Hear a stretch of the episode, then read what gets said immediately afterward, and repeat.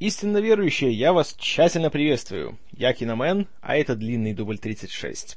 Сегодня мы продолжаем нашу ретроспективу Джеймса Кэмерона и переходим к его следующему большому проекту, к «Чужим».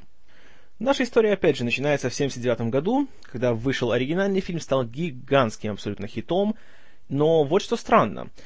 А, после того, как в том же году Алан Летт-младший ушел с поста директора студии 20 век Fox по различным причинам, которые обычно не называются, ну, как обычно, корпоративная политика и тому подобное, то те люди, которые пришли на смену ему, ни в какую не хотели снимать сиквел к «Чужому». И поэтому несколько лет э, этот проект так и не был запущен. Хотя продюсеры проекта Дэвид Гайлер, Уолтер Хилл и Гордон Кэрролл были очень даже не против. Э, Все изменилось в 83 году, когда на Fox опять поменялась э, вся верхушка, и тогда все-таки подумали, а почему бы не вернуться к вот проекту продолжения «Чужого». И тогда, естественно, продюсеры с новым энтузиазмом взялись за работу, и тут э, Дэвид Гайлер как раз э, как это всегда бывает э, в Голливуде, если появляется какой-то новый сценарий или какой-то новый талант дает о себе знать, сразу же молва о нем расходится по всем агентствам и среди главных продюсеров и режиссеров и тому подобное. Так Гайлер узнал о молодом перспективном э, начинающем режиссере Джеймсе Кэмероне. К тому времени его сценарий по «Терминатору» уже успел довольно-таки нашуметь в Голливуде, хотя еще сам фильм не был э, сделан. И Гайлер тоже да, получил копию сценария, почитал, и ему очень-очень понравилось. Поэтому он пригласил Кэверна к себе на собеседование, и они поговорили о том, как бы они могли вместе поработать. Э, Кэмерон как раз предлагал э, какой-то другой проект, какой неизвестно. Но как бы он не был встречен очень тепло. И затем, э, уже под конец собрания, видно было, что обе стороны хотели друг с другом поработать. Тут Галия предложил, а вот знаешь, у нас еще есть «Чужой 2». И тут, э, как рассказывает, э, опять же, Гайлер, у Кэмерона глаза сразу загорелись. Потому что он был огромным фанатом э, как Ридли Скотта, так и самого фильма. Потому что, когда, например, в 81-м он делал еще на студии Кормана фильм «Галактика ужаса» Galaxy of Terror, фильм, который был, по сути, такой, ну, знаете, не то что пародией, а скорее калькой с «Чужого», среди прочего. То есть был тоже такой фантастический ужас. И Кэмерон, так как он занимался спецэффектами на этом фильме и был художником-постановщиком, то он очень так внимательно штудировал э, первый фильм и копировал многие его э, визуальные решения. И, естественно, для него получить шанс как-то быть причастным к первоисточнику было прекрасной возможностью. Правда, тут возникла такая проблема. Он, конечно, он с удовольствием э, согласился написать сценарий для второго «Чужого», но одновременно с этим еще один э, проект начинал, э, ну, входил в стадию разработки, это был сиквел к фильму «Первая кровь». Э, как вы же догадались, это называется фильм «Рэмбо. Двоеточие. Первая кровь. Часть вторая». Сильвестр Сталлоне тоже э, почитал сценарий «Терминатора» и подумал, что этот парень Кэмерон неплохо пишет, может, надо взять его к себе. И предложил ему писать сценарий ко второму «Рэмбо». Ну, Кэмерон, опять же, как молодой человек, как еще неопытный, получив такой большой шанс, два таких больших шанса, он э, решил рискнуть и согласился и на то, и на другое. Плюс, одновременно с этим, ему еще нужно было дописывать и уже окончательно доводить до, до ума э, сценарий Терминатора, потому что приближались уже съемки. И таким образом он сразу работал над тремя разными сценариями. Ну, э, что случилось с Терминатором, вы все знаете. Э, что было с Рэмбо первой крови части второй, это мы расскажем как-нибудь в другой раз. Тоже занятная история была. Ну, а вот э, Чужой 2 как раз э, это наш сегодняшний предмет разговора. Кэмерон решил повторить подвиг Стаханова, но ему свыше была послана небольшая помощь. Потому что в 1982 году э, вышел фильм «Конан Варвар», который стал очень таким немалым хитом, и, естественно, его продюсер, уже известный вам э, Дино де Лаурентис, сразу же решил, что надо, знаете, ковать железо, не отходя от кассы, и решил сделать его сиквел.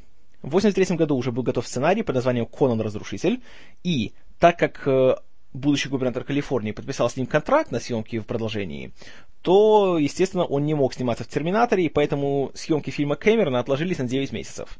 За 9 месяцев было невозможно сделать фильм, но можно было написать сценарий. Поэтому пока Арни снимался в будущем провале под названием «Конан Варвар», э, Кэмерон корпел в Штатах и писал свои три сценария. А, за основу для сценария Кэмерон брал э, небольшую историю, которую сам когда-то написал, под названием «Мать». Просто немножко ее адаптировал, поменял пару персонажей, поменял э, некоторые сюжетные детали, но каркас сценария остался тот же. Но даже несмотря на то, что он, по сути, адаптировал уже имеющийся материал под новый сюжет, он не успел э, за эти 9 месяцев написать до конца сценарий второго «Чужого». Сценарий был более 100 страниц, но это даже не было еще и половиной задуманного сюжета. Но эти 100 страниц он отправил на студию Fox, и там все были в восторге. Причем случился беспрецедентный случай абсолютно, которого сейчас вы никогда не встретите. А, они, получив неполный сценарий от Кэмерона, они согласились подождать, пока он снимет Терминатора. Потому что как раз тогда уже э, Шварценеггер освободился, и пора было делать э, тот фильм. И э, начальство Fox думало так. Они подождут, пока выйдет Терминатор, посмотрят, как будет его судьба. Если фильм станет хитом, Кэмерону доверят э, дописать сценарий и быть режиссером «Чужих». Ну, тогда «Чужого 2», как его называли. Если же фильм провалится, Кэмерон допишет сценарий, получит остаток своих денег, и они распрощаются.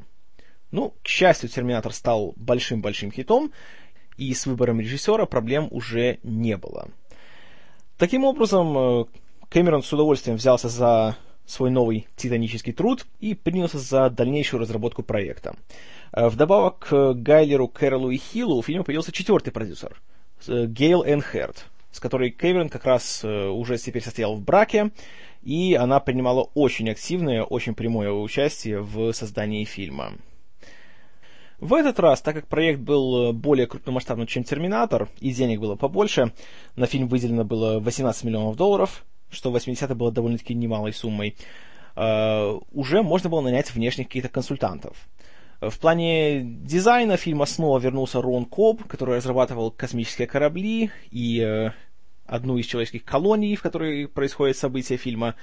И еще был нанят э, Сид Мид, э, еще один замечательный концептуальный художник, такой большой футурист, который уже работал в кино на таких проектах, как «Бегущий по лезвию» и «Трон».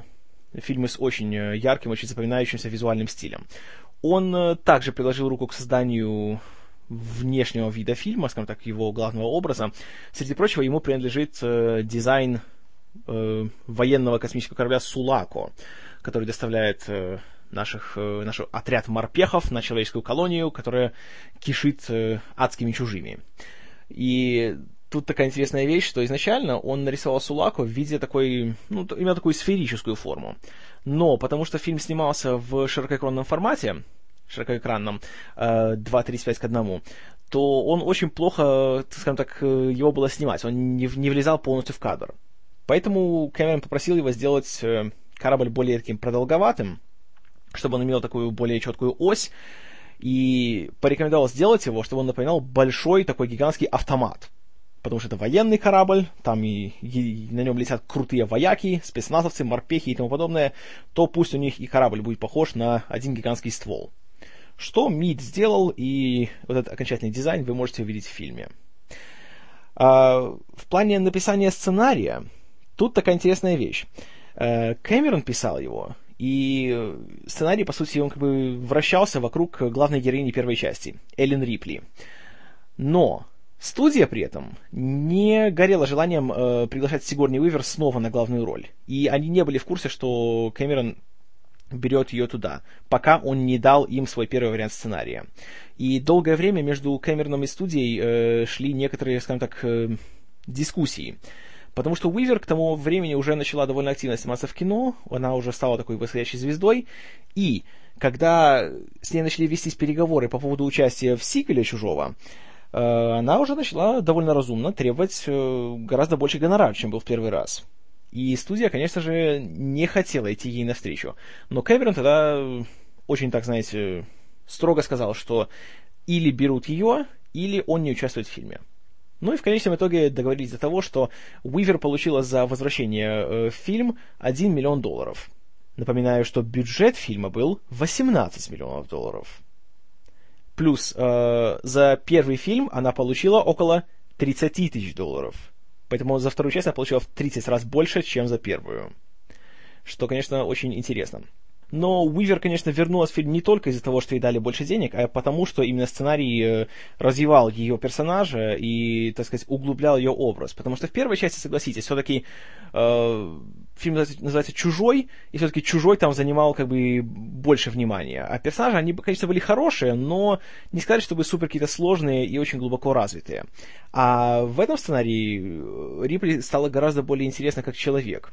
Э, тут я обращу внимание на то, что есть две версии фильма. «Чужие» сначала вышли в кинотеатральном варианте, то есть это 2 часа, по-моему, и 15 минут, а есть еще так называемое специальное издание, которое уже было выпущено на домашнем видео, куда Кэмерон добавил еще около получаса дополнительных сцен. Вот эту версию я вам очень рекомендую, потому что в ней как раз персонаж Рипли э, очень интересно показан, в том плане, что есть такой побочный сюжет насчет того, что у нее была дочь. И за то время, что прошло между первой и второй частями, а прошло по сюжету аж 57 лет, ее дочь успела состариться и умереть. Поэтому это придавало такой некоторой трагичности ее образу и показывало еще больше, насколько вот эта вот инопланетная тварь повлияла на ее жизнь. То есть не только убила всех ее коллег по работе и ее саму чуть не сажала живьем, а еще и заставила ее потерять, по сути, своего главного, самого близкого, самого любимого человека. Но об этом чуть позже. В общем, подготовка к съемкам шла не то чтобы очень гладко, но все-таки шла. Как и первую часть, э, продолжение было решено снимать в Англии. По той причине, что просто там э, было это все дело дешевле, там были гораздо меньше налоги. Ну и принялись за подбор актеров. Так как Уивер потянула такую немалую часть бюджета, то было решено брать не американских актеров, а искать э, актеров, которые жили или работали в Англии, чтобы сэкономить на их транспортных расходах. Поэтому искали, как правило, актеров-американцев, которые находились в тот момент в Великобритании. Ну, за парой исключений. Так вот, например, актриса Джанет Голдстин, которая сыграла еще одну такую, знаете, иконический такой э, женский персонаж в фильме, э, рядового Васкес, такую жестокую, знаете, такую гром-бабу, такую женскую версию э, Джона Рэмбо. Она, опять же, жила и работала в Лондоне. И Просто увидела, что было объявление на то, что пробы идут, она пошла и попробовалась. Э, занятно то, как она получила еще и роль. Э, потому что женщины, которые приходили на вот э, пробоваться на роль Васкес, они знали, что она такая, знаете, милитаристка, такая вот жестокая, такая мужланская очень. Они приходили в военной форме, знаете, с короткой стрижкой, все дела. А Голдстин пришла абсолютно в своем обычном одеянии, знаете, пришла там в платье, с прической, с макияжем, в общем, она не корчилась, знаете, не кривлялась. И вот именно это так и привлекло Кэмерона, и почему было, реш... Э, было принято решение взять ее на роль. А, опять же, актер Марк Ролстон, который играл ее боевого товарища Дрейка, тоже жил в Англии в этот момент и сам был американцем, поэтому он идеально подходил. Потому что английских актеров э, они подошли бы только тогда, если бы могли хорошо изобразить американский акцент. А с этим всегда были трудности. Поэтому все же старались искать американцев, которые были в Англии. Ростона, кстати, вы могли еще много где видеть. Наверное, одна из его самых ярких ролей это был побег из Шоушенка. Он играл э, такого, знаете, извращенного гомосексуального заключенного, который приставал к Тиму Робинсу, и которого потом Клэнси Браун жесточайшим образом избил и сделал его коллегой до конца жизни.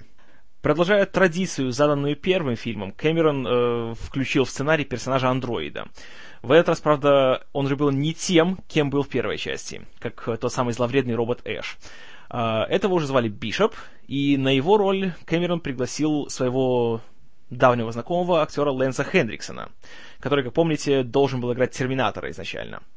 Ну, что поделать, не сыграл одного робота, так сыграл другого. А, причем у Хендриксона был очень интересный подход к роли. А, как он рассказывал сам, его детство прошло очень трудно. У него отец в детстве очень любил руки распускать. Но Хендриксон как-то старался всю свою агрессию нейтрализовать таким вот мышлением, что я еще ребенок, я еще вырасту и всех вас переживу. Поэтому давайте, сволочь, на здоровье, как хотите, изгаляйтесь, все равно моя потом возьмет. И вот так же он играл э, Бишопа. Потому что по фильму многие персонажи, особенно Рипли, к нему испытывают такое недоверие, и так довольно неуважительно к нему относятся, и доверяют ему такую самую тяжелую, самую мерзкую работу, а он все это так спокойно терпит, воспринимает, как, знаете, как вот... Э, он не сопротивляется. И вот именно такой был подход Хендриксона. Он играл его как такого терпеливого, покорного ребенка. И получил э, роль. И очень начал усердно к ней готовиться. Даже в свое время он хотел предложить Кэмерону, чтобы у Бишопа, чтобы показать, что он робот, что у него были глаза с двумя зрачками. Ну, правда, тут эта идея показалась слишком экстремальной, и ее не использовали. И, кроме того, для сцены, в которой он... Э, мы впервые видим, что он робот, где он э, случайно режет себе палец, где выполняя такой жестокий трюк с ножами. Э, Хенриксон несколько недель практиковался с ножами, причем разными, абсолютно разной длины, разной ширины, и то, что мы видим в фильме, он делал по-настоящему. Там, конечно, был один трюк использован в плане скорости съемки, но вот, этот, вот вся эта фишка, где он быстро перемещает нож между пальцами руки, это он делал сам. Вот. А, еще одного американца, с которым Кэмерон уже раньше работал, Билла Пэкстона, тоже пригласили на одну из самых колоритных ролей фильма, э, рядового Хадсона, такого бравого ковбоя из Южных Штатов, который сыплет э, такими, не то чтобы остротами, но очень такими яркими фразами. Э, Пэкстон был знаком с э, Кэмероном тоже не один год, он начал с ним работать еще в качестве декоратора на фильмах Кормана. А потом Кэмерон, как помните, опять же, дал ему эпизодическую роль в «Терминаторе» и решил снова поработать со своим знакомым. И получилось, на мой взгляд, очень даже интересно. По крайней мере, если не считать Рипли и Бишопа, и, собственно, Чужого, то Хадсон один из самых запоминающихся персонажей всего фильма, лично для меня. Вот еще одна интересная история главная мужская роль э, капрала Дуэйна Хиггса, который, по сути, является единственным из всех этих э, морпехов, который доверяет Рипли и который верит в ее, так называемые, параноидальные все эти бредни, как их называют э, корпоративное руководство. Изначально должен был играть актер Джеймс Ремар. Э, Ремара вы знаете, если смотрите сериал «Декстер». Там он играет покойного отца Декстера, э, Гарри Моргана. Но у Ремара с Кэмероном возникли пресловутые, в кавычках, творческие разногласия, поэтому спустя где-то неделю съемок его пришлось э, уволить. И тут Кэмерон, э, надо было ему поторопиться, кого-то взять нового, и он позвонил своему уже тоже хорошему знакомому, с которым был на «Терминаторе», Майклу Бину, который играл Кайла Риза.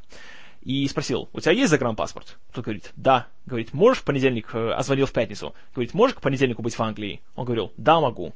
И вот так э, Бин получил роль Хикса и этим продолжил свою цепочку ролей, где он играл либо солдат, либо морпехов. Еще одним участником актерского состава, очень важным и от этого потребовавшим серьезного внимания, э, была маленькая девочка Ньют, которая получается такой суррогатной дочерью Рипли, у которой родители и брата убили чужие, и она сама, просто потому что такая маленькая и проворная, осталась э, чудом живой на колонии людей. Искали очень тщательно и внимательно какого бы ребенка можно взять, кто сумел бы хорошо сыграть эту роль и смотреться убедительно. И выбор остановили на девочке по имени Кэрри Хэн, которая не была актрисой, у которой было ноль абсолютно актерского опыта. Даже в школьных постановках она никогда не участвовала. И почему выбрали именно ее, а не какого-нибудь, допустим, ребенка, который имел опыт там уже, не знаю, съемок? Потому что дети, которые уже раньше снимались, как правило, они появлялись в рекламных роликах. А у них уже было так заведено, что и когда ты идешь на пробу в рекламный ролик, ты обязательно в конце своей пробы стоишь и улыбаешься. И Гейл Хэрт так и рассказывала, что все до одного, они должны были играть страх, они должны были играть ребенка, которого всю семью, простите, уничтожили, а они в конце прочитали свои роли и давай так вот лыбиться от уха до уха. Естественно, сразу показывало, что, ну, это не совсем то, что мы хотим. А у Хэн такого не было. Она вела себя гораздо более естественно, и потому ее взяли в фильм. И ей, опять же, принадлежит еще одна культовая фраза из фильма. They mostly come out at night. Mostly. Кстати, ее брат Кристофер Хэн э, тоже получил небольшую роль. Он играл ее брата, Тими и его можно по большей части увидеть э, только что в вот, специальном издании фильма. Потому что в оригинальной версии он появлялся буквально на полминуты, и после этих самых полминуты из него вылезал чужой. Э, ах да, спойлер! Но если вы слушаете подкаст, я надеюсь, что вы посмотрели фильм перед тем, как его слушать. Потому что, я думаю, вам не привыкать к тому, что у меня полно спойлеров. Вот. Значит, актерский состав был набран, но тут э, был еще один ключевой, э, скажем так, участник всего процесса, на котором нужно было поработать. Это сами чужие. Так как в этот раз Кэмерон запланировал, что их будет гораздо больше, э, потому что он решил он поставил такой всем э, такой девиз. Мы делаем сиквел, а не ремейк. Поэтому он не собирался повторять то, что делал Ридли Скотт. Он не снимал фильм ужасов в космосе. Он снимал экшн-фильм. Он снимал военный фильм в космосе.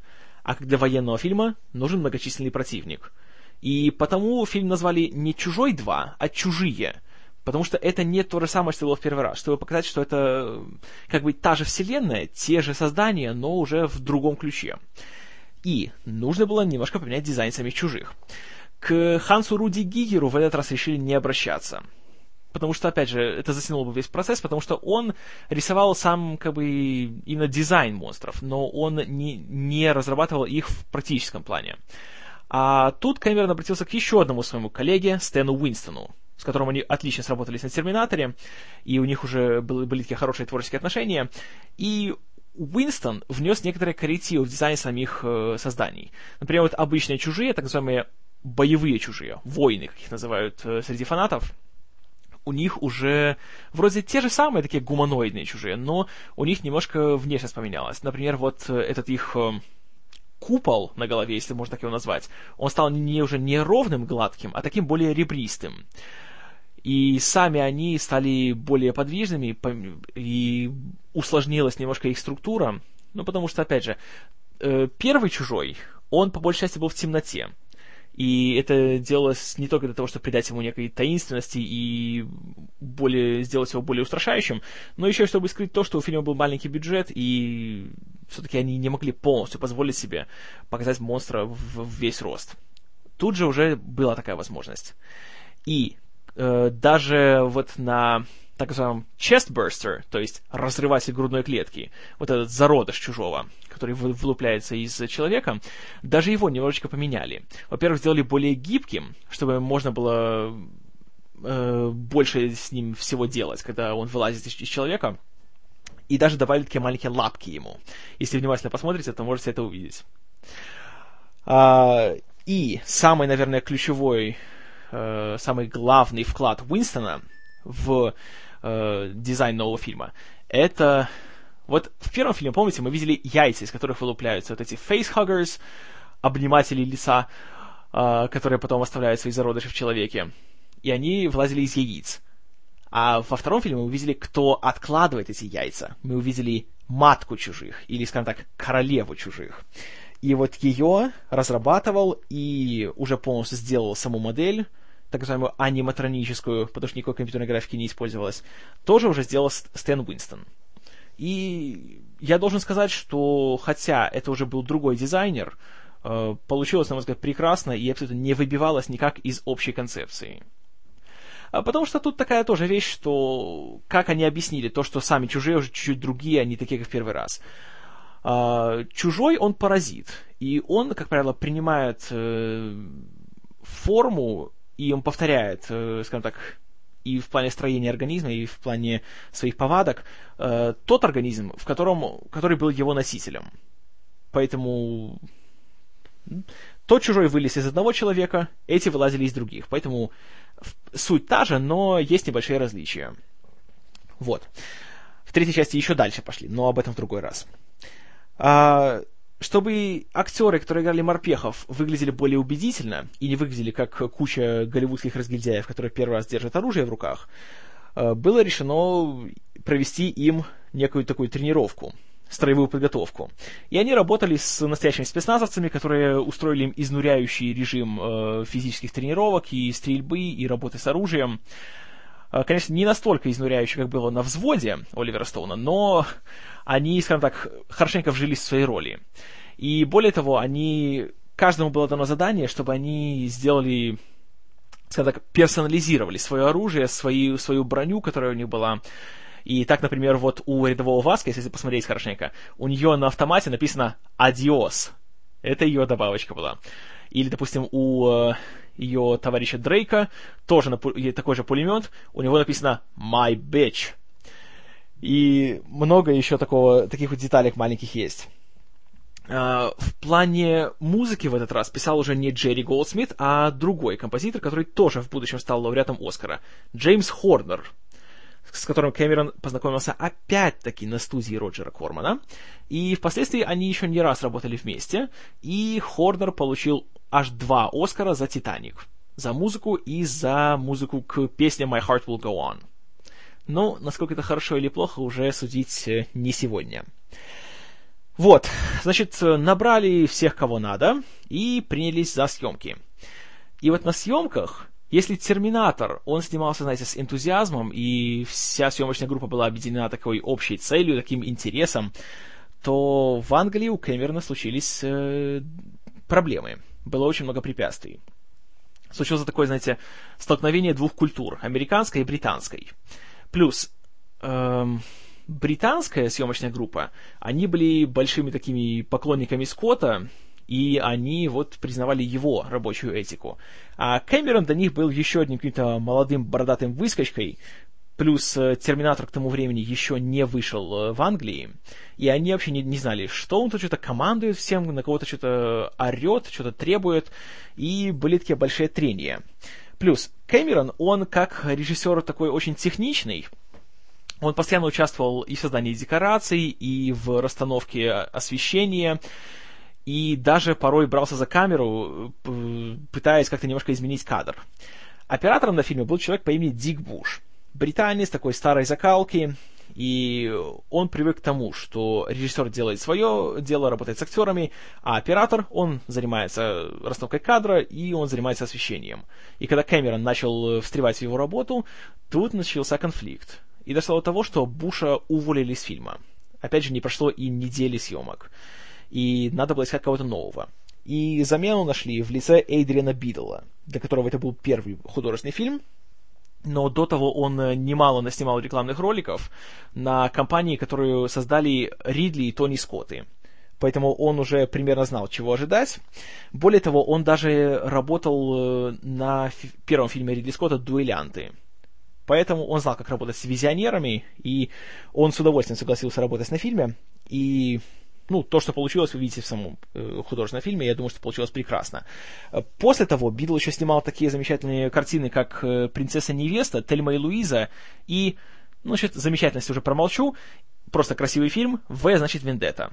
Это был его то ли последний, то ли один из последних э, фильмов, который он снял, и вышел уже посмертно в 2006 году. А самого Бидла не стало в 2005.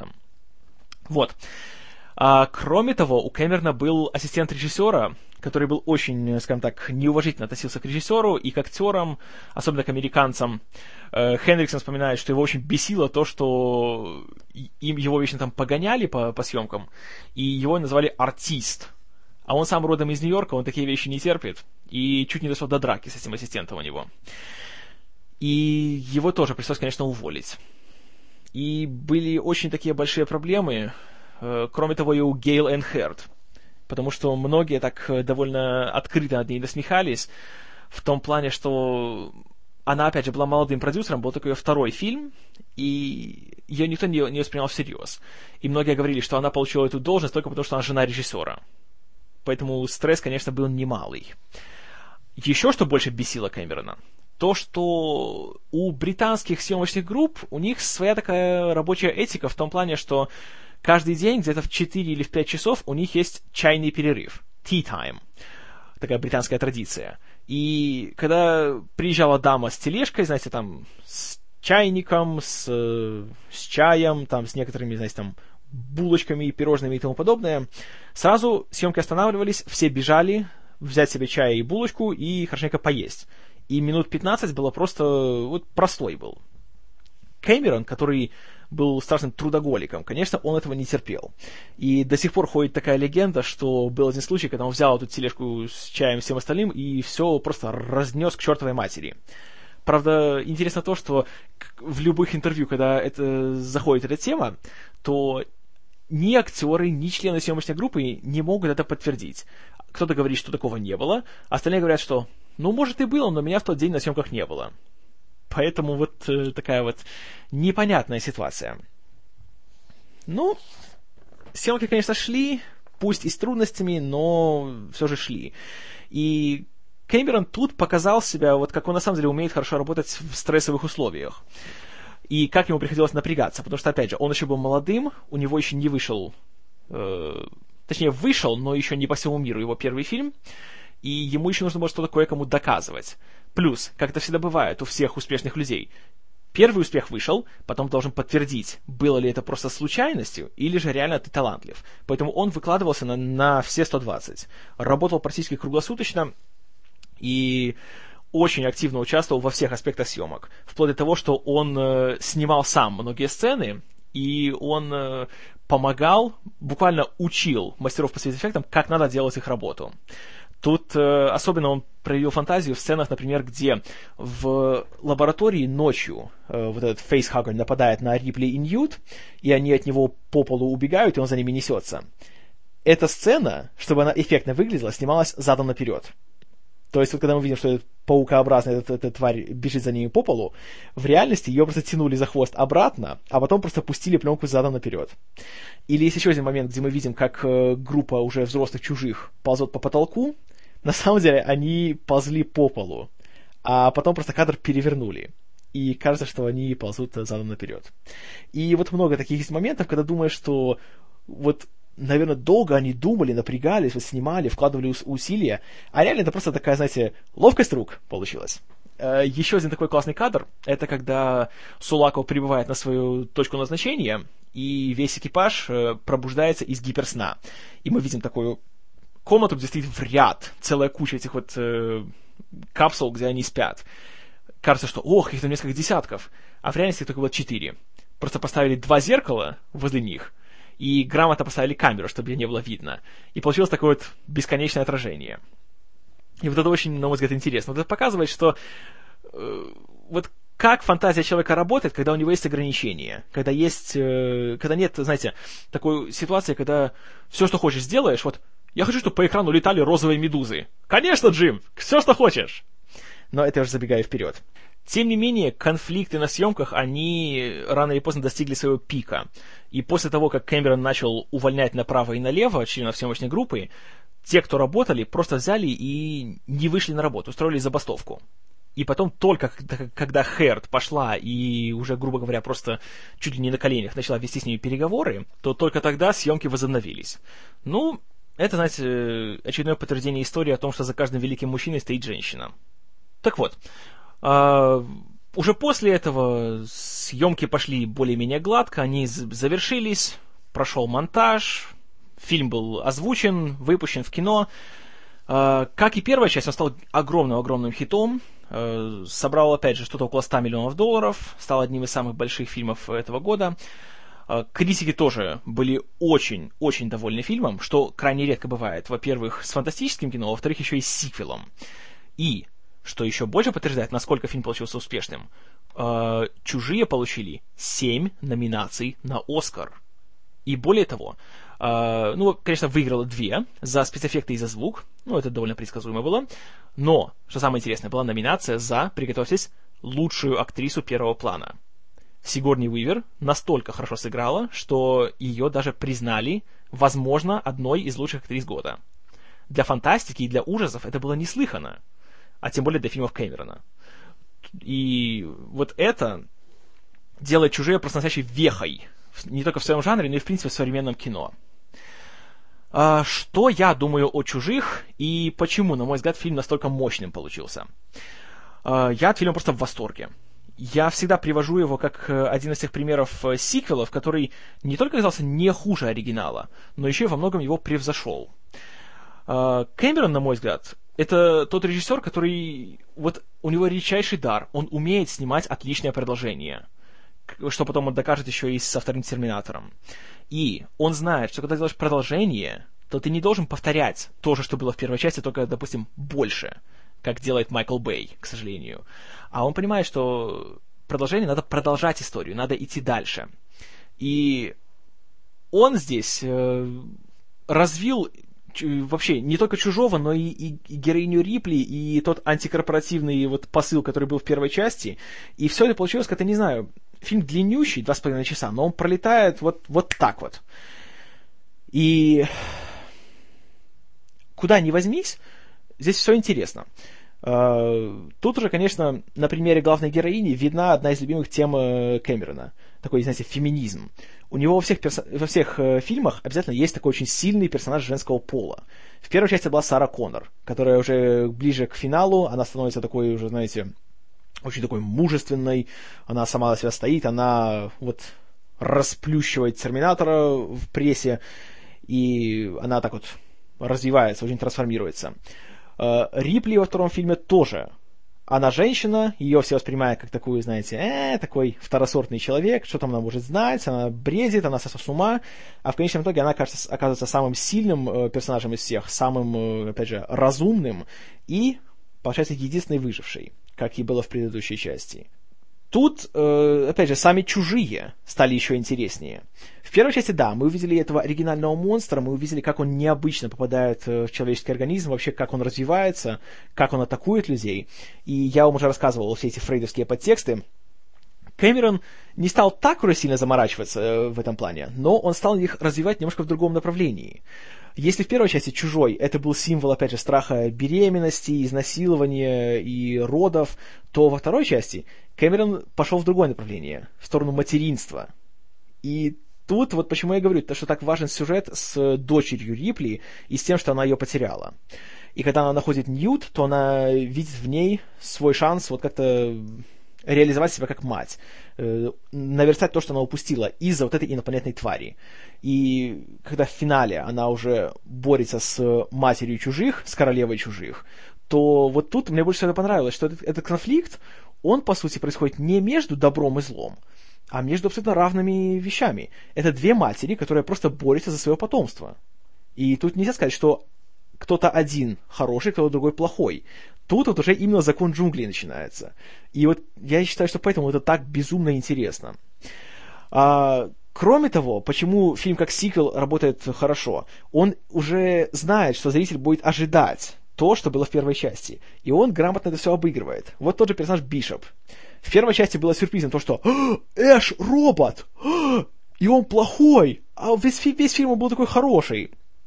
Тут сразу мы видим, что Бишоп робот. И мы думаем, а, у него тоже белая кровь. Значит, он будет, он от той же корпорации, значит, он тоже будет скотиной, ему нельзя доверять. И поэтому Рипли весь фильм его подозревает. И большая часть фильма тоже, мы сами не знаем, как к нему относиться, хороший он или плохой. Хотя вроде с виду он такой безвредный, и такой вежливый, и вообще он такой молодец, до самого конца мы не знаем. И есть такой классный момент, опять же, не хочу его спойлерить, но скажу так, Кэмерон, вот, понятно, что, конечно, да, в конце все будет хорошо, но вот он так вот умело, уже, знаете, вот просто такое напряжение создает в конце, когда мы уже думаем, что фак, все-таки он плохой, блин. И даже Рипли сама кричит, кричит, что будь ты проклят, Бишоп. И тут смотришь такой момент, что нет, все хорошо, да, это э, все, типа, все классно. И вот это так классно смотреть, это вот такой, знаете, прилив эмоций чувствуешь в этот момент. И вот думаешь, что ай да Кэмерон, ну вот, ай да, обманул нас, но классно, такой приятная такая обманутость чувствуется в этот момент. А, еще почему фильм хороший? У него классные персонажи. Вот тут действительно он обошел первую часть. Здесь они все практически интересны, и все имеют такой вот яркий образ. Ну, Рипли, да, это такая феминистская икона стала. И просто одна из самых ярких экшен-героинь, что я видел в своей жизни. А, тот же Хикс, ну, его играет Майкл Бин, он уже как бы такой традиционную свою роль здесь выполняет. Но он хорошо играет. И, как я уже говорил, он получается таким вот...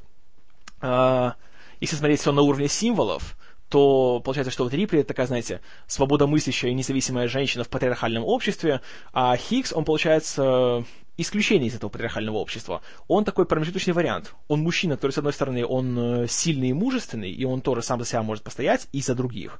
И в то же время он уважительно относится к женщине, и он ее выслушивает, и он э, ставит ее на, на равных с собой. То есть он такой вот, как бы, тот и образ мужчины, которому Кэмерон хочет, чтобы стремилось общество.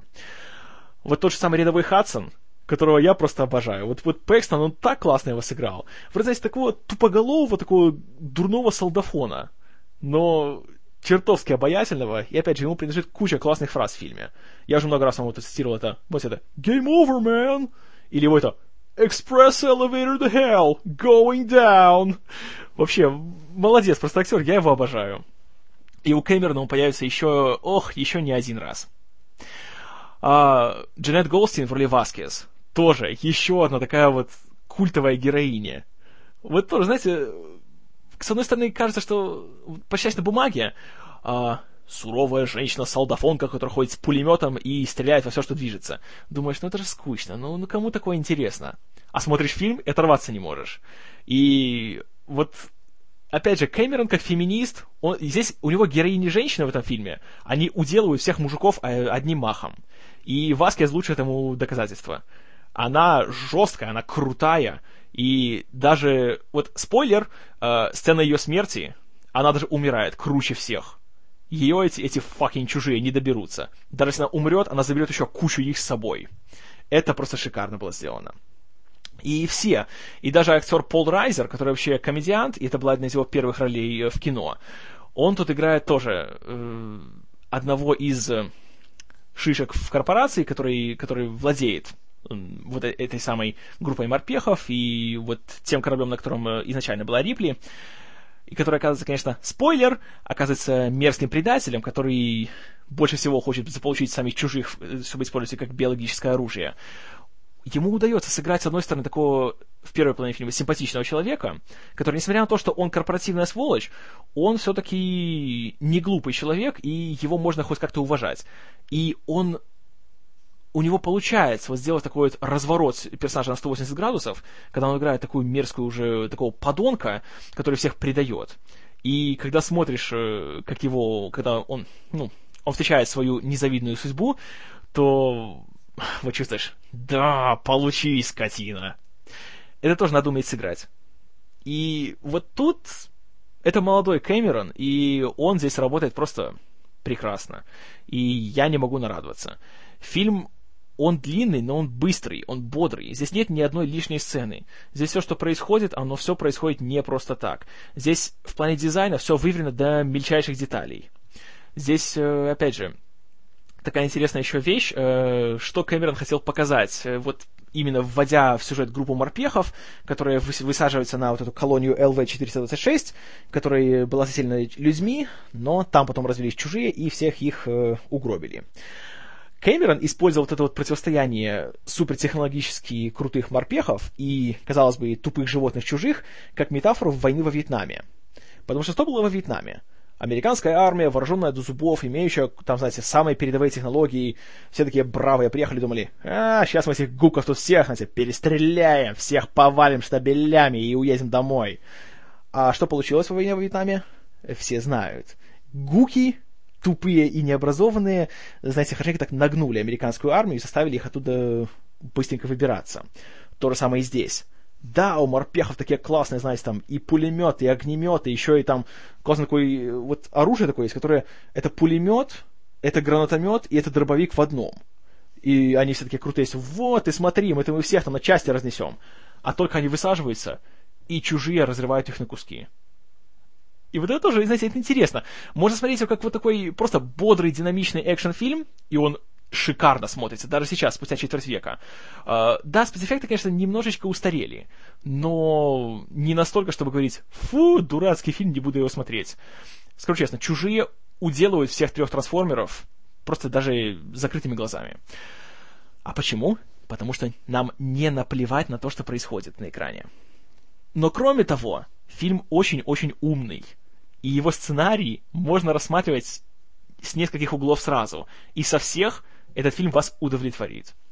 Поэтому вот «Чужие», я как уже говорил, это отличный сиквел, это отличный фантастический фильм, это отличный экшен-фильм.